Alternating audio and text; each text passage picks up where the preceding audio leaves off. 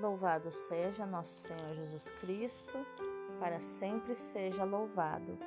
Hoje é quinta-feira, 19 de maio de 2022, quinta semana da Páscoa.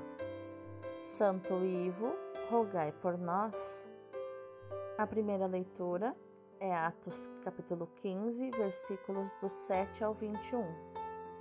Naqueles dias, depois de longa discussão, Pedro levantou-se e falou aos apóstolos e anciãos: Irmãos, vós sabeis que, desde os primeiros dias, Deus me escolheu do vosso meio para que os pagãos ouvissem de minha boca a palavra do Evangelho e acreditassem. Ora, Deus, que conhece os corações, testemunhou a favor deles, dando-lhes o Espírito Santo como o deu a nós e não fez nenhuma distinção entre nós e eles, purificando o coração deles mediante a fé. Então, por que vós agora pondes Deus à prova, querendo impor aos discípulos um jugo que nem nossos pais, nem nós mesmos tivemos força para suportar? Ao contrário, é pela graça do Senhor Jesus que acreditamos ser salvos exatamente como eles? Houve então um grande silêncio em toda a assembleia. Depois disso, ouviram Barnabé e Paulo contar todos os sinais e prodígios que Deus havia realizado por meio deles entre os pagãos. Quando Barnabé e Paulo terminaram de falar, Tiago tomou a palavra e disse: Irmãos, ouvi-me. Simão acaba de nos lembrar como, desde o começo, Deus se dignou tomar homens das nações pagãs para formar um povo dedicado ao seu nome. Isso concorda com as palavras dos profetas, pois está escrito: Depois disso eu voltarei e reconstruirei a tenda de Davi que havia caído, reconstruirei as ruínas que ficaram e a reerguerei, a fim de que o resto dos homens procure o Senhor com todas as nações que foram consagradas ao meu nome. É o que diz o Senhor, que fez destas coisas conhecidas há muito tempo. Por isso, sou do parecer que devemos parar de importunar os pagãos que se convertem a Deus. Vamos somente prescrever que eles evitem o que está contaminado pelos ídolos, as uniões ilegítimas, comer carne de animal sufocado e o uso do sangue. Com efeito, desde os tempos antigos, em cada cidade, Moisés tem os seus pregadores que leem todos os sábados nas sinagogas. Palavra do Senhor, graças a Deus. O salmo de hoje é o 95. Anunciai as maravilhas do Senhor entre todas as nações. Cantai ao Senhor Deus um canto novo, cantai ao Senhor Deus, ó terra inteira, cantai e bendizei seu santo nome. Dia após dia anunciai sua salvação, manifestai a sua glória entre as nações e entre os povos do universo seus prodígios. Publicai entre as nações, reina o Senhor. Ele firmou o universo inabalável pois os povos ele julga com justiça. Anunciai as maravilhas do Senhor entre todas as nações. O evangelho de hoje é João capítulo 15, versículos do 9 ao 11. Naquele tempo disse Jesus a seus discípulos: Como meu Pai me amou, assim também eu vos amei. Permanecei no meu amor. Se guardardes os meus mandamentos, permanecereis no meu amor, assim como eu guardei os mandamentos do meu Pai e permaneço no seu amor. Eu vos disse isto para que a minha alegria esteja em vós e a vossa alegria seja plena. Palavra da salvação, glória a vós, Senhor. Então, meus amados, quais os ensinamentos de inteligência emocional e espiritual nós podemos encontrar nos textos de hoje? A primeira leitura nos mostra que, ao contrário do que seria de esperar, quem toma a palavra para defender o ponto de vista mais liberal não é Paulo, mas Pedro. O apóstolo defende-o usando os seguintes argumentos. Foi ele mesmo quem inaugurou a missão entre os pagãos ao batizar Cornélio e a sua família, tendo a Igreja de Jerusalém aprovado a sua atuação, conforme Atos do, do capítulo 10 ao 11. O próprio Deus aprovou e confirmou essa atuação ao enviar o Espírito Santo sobre os pagãos. O próprio Deus, mediante a fé, purificou os corações dos gentios, que os judeus julgavam impuros.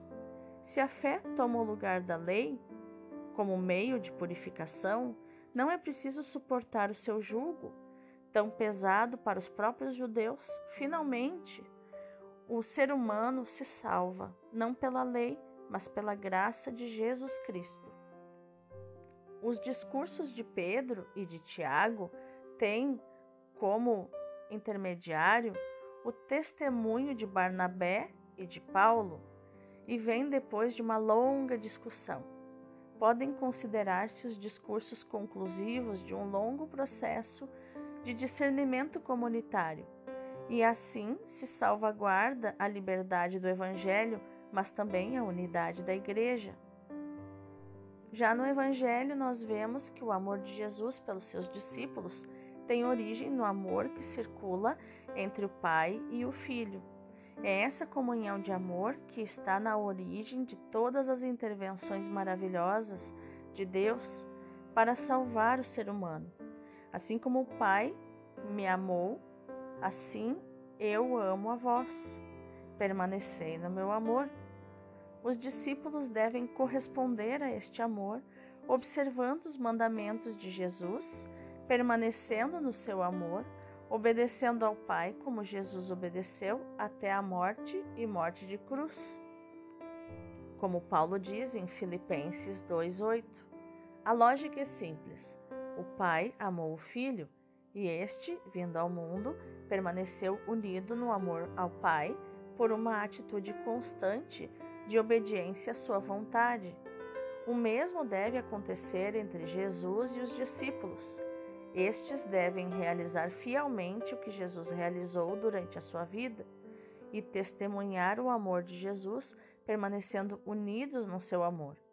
Mais importante do que amar a Jesus é deixar-se amar por Ele acolher o amor que o Pai, por Jesus, oferece a cada um de nós, para isso, precisamos observar docilmente os mandamentos, a exemplo de Jesus. Vamos meditar mais profundamente nessa palavra. O Evangelho de hoje começa com uma afirmação que é, por assim dizer, uma definição do coração de Jesus. Ele diz assim: Assim como o Pai me, me amou, eu vos amo.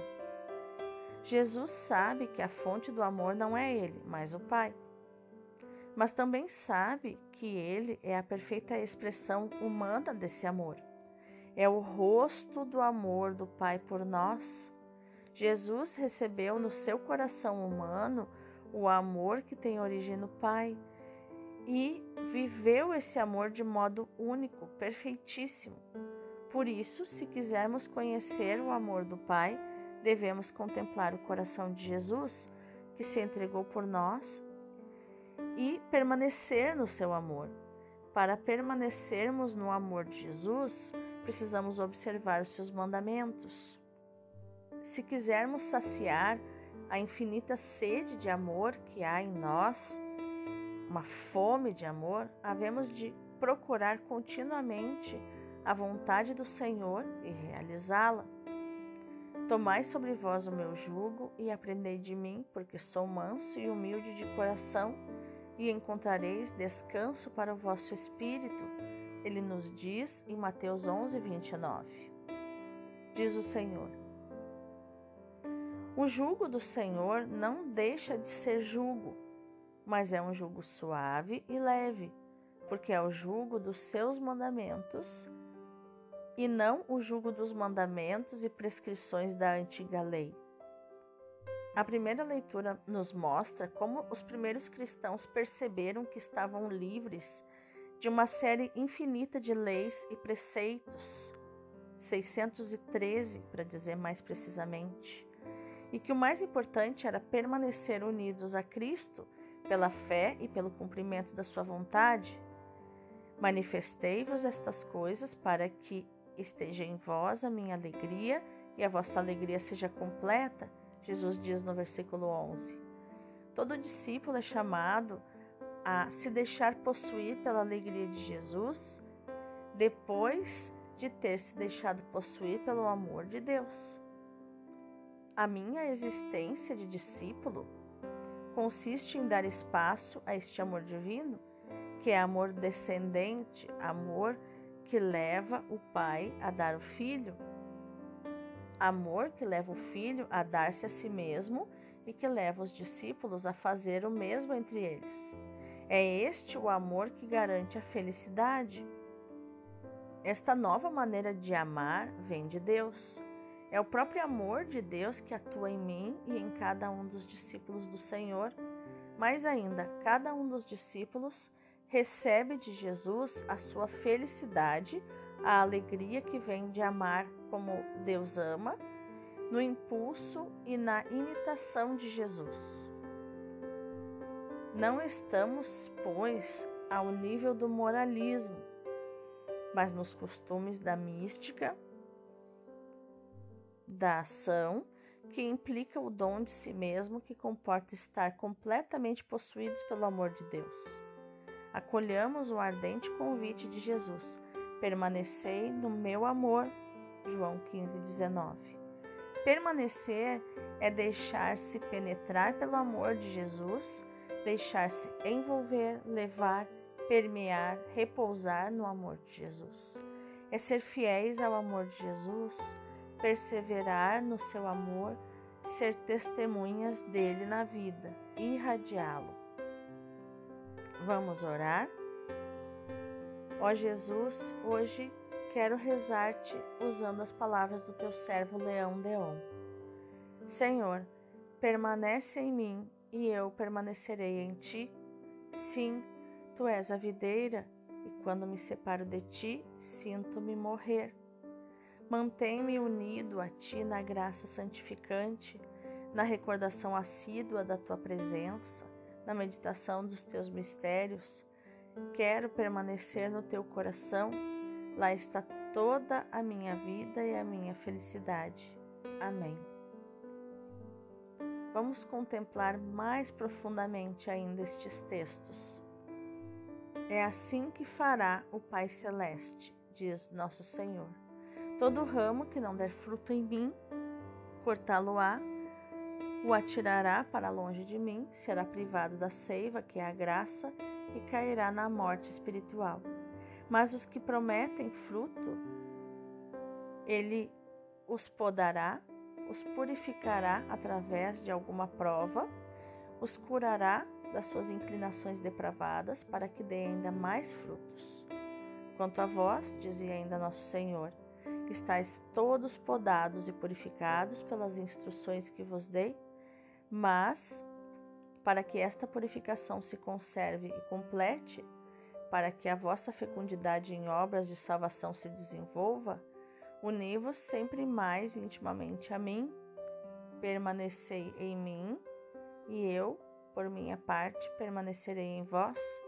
Como o ramo não pode dar fruto por si mesmo, se não permanecer na vinha, se não está aderente ao tronco de onde tira a seiva vivificante, assim não podeis produzir nada se não permanecerdes em mim.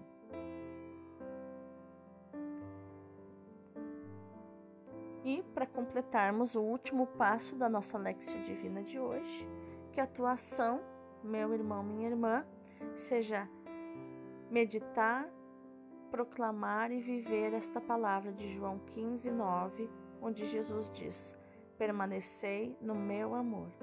Deus abençoe o teu dia.